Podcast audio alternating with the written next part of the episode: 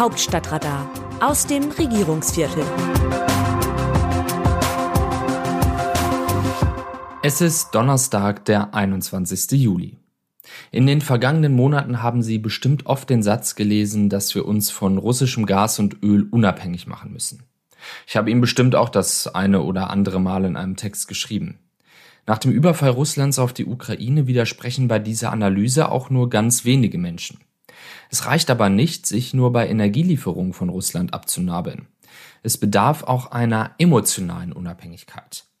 Russland ist bis zum 24. Februar immer noch als Partner betrachtet worden. Als schwieriger Partner werden in der Diplomatensprache jene Autokratien, Diktaturen und Schurkenstaaten bezeichnet, mit denen man aber doch immer noch gerne Deals macht. Als ein solcher Partner galt auch Russland. Die Zeit ist aber vorbei. Sie hat sich tatsächlich gewendet. Es gibt in der Weltordnung eine neue Frontstellung zwischen dem, was Kremlherrscher Putin verächtlich als globalen Westen bezeichnet, und Russland. In dieser neuen Ordnung ist Russland kein Partner mehr, auch kein schwieriger, sondern ein Feind, und zwar ein gefährlicher.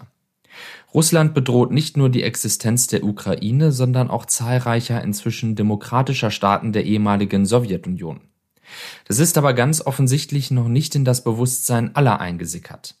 Anders lässt sich der Vorstoß des sächsischen Ministerpräsidenten Michael Kretschmer für eine Beendigung des Kriegs durch Deutschland nicht erklären. Wir müssen dafür eintreten, dass dieser Krieg eingefroren wird, sagte der CDU-Politiker. Er führt als Gründe an, dass der Krieg wirtschaftliche Kraft und Wettbewerbsfähigkeit koste. Klar, Indien und China kaufen gerade preiswertes Öl in Russland ein und die gedrosselten Gaslieferungen setzen uns mächtig unter Druck. Das ist nicht von der Hand zu weisen.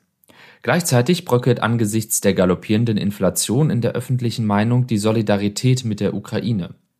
Aber wenn Politiker wie Kretschmer solche Forderungen erheben, dann hat Putin sein Ziel erreicht dann herrscht nicht die Erkenntnis, dass die Länder der NATO und der EU die Errungenschaften der Demokratie von Freiheit, Gleichheit und Toleranz verteidigen müssen, sondern dann hat die Angst vor Wohlstandsverlust, Wählerschwund und Wutbürgern die Oberhand gewonnen. Das ist zu kurz gesprungen, denn der Wohlstand, in dem wir und unsere demokratischen Nachbarländer leben, fußt ja genau auf den Prinzipien von Freiheit und Demokratie. Die freiheitliche Grundordnung ist die Basis unseres Wohlstands.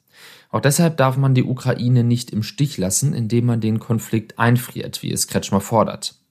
Zumal Russland in der Kälte eines eingefrorenen Krieges ja nicht stillhalten würde. Es ist tatsächlich eine Herausforderung, nicht nur rational, sondern auch emotional nachzuvollziehen, dass es aktuell keinerlei Grundlage mit Russland gibt, auf der man verhandeln oder auch nur die Lage deeskalieren, beruhigen oder eben einfrieren könnte. Diese Erkenntnis ist schwer zu akzeptieren, weil die Sehnsucht so groß ist, dass dieser Krieg mit seinen dramatischen Folgen für ganz Europa endet. Aber die Zeit dafür ist leider noch nicht gekommen. Machtpoker. Ich bin offen dafür, die Pendlerpauschale ab dem kommenden Jahr deutlich zu erhöhen. Christian Lindner, Finanzminister. Würde in Deutschland noch die Große Koalition regieren, wäre eine Anhebung der Pendlerpauschale eine sehr wahrscheinliche Option in diesen Tagen. Sie hilft einer breiten Bevölkerungsgruppe direkt und gleicht steigende Kosten für den Weg zur Arbeit aus. Doch eigentlich passt sie nicht zu einer Koalition, die sich Fortschritt auf die Fahne geschrieben hat. Eine solche Erhöhung wäre nur ein Zementieren der aktuellen Verhältnisse. Klar, wer auf dem Land wohnt, einen weiten Weg zur Arbeit, aber keinen ordentlichen Anschluss mit öffentlichen Verkehrsmitteln hat, benötigt bei den gestiegenen Spritpreisen tatsächlich einen Ausgleich.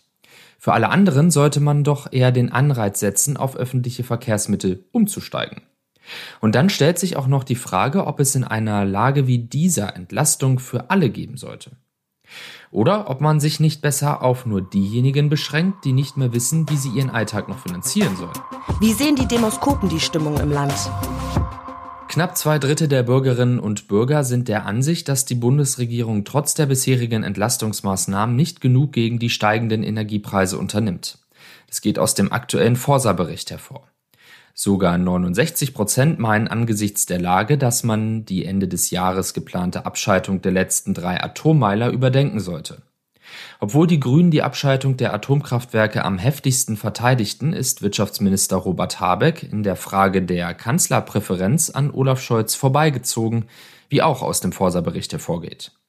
Hätten die Bürgerinnen und Bürger die Möglichkeit, sich direkt für einen Kanzler zu entscheiden, käme Habeck auf 31 Prozent, Scholz auf 26 Prozent und Merz auf 17 Prozent. In der Sonntagsfrage gibt es wenig Bewegung. Die Liberalen verlieren einen Prozentpunkt. Das Autorenteam dieses Newsletters meldet sich am Freitag wieder. Text Eva Quadbeck, am Mikrofon Dennis Pützig.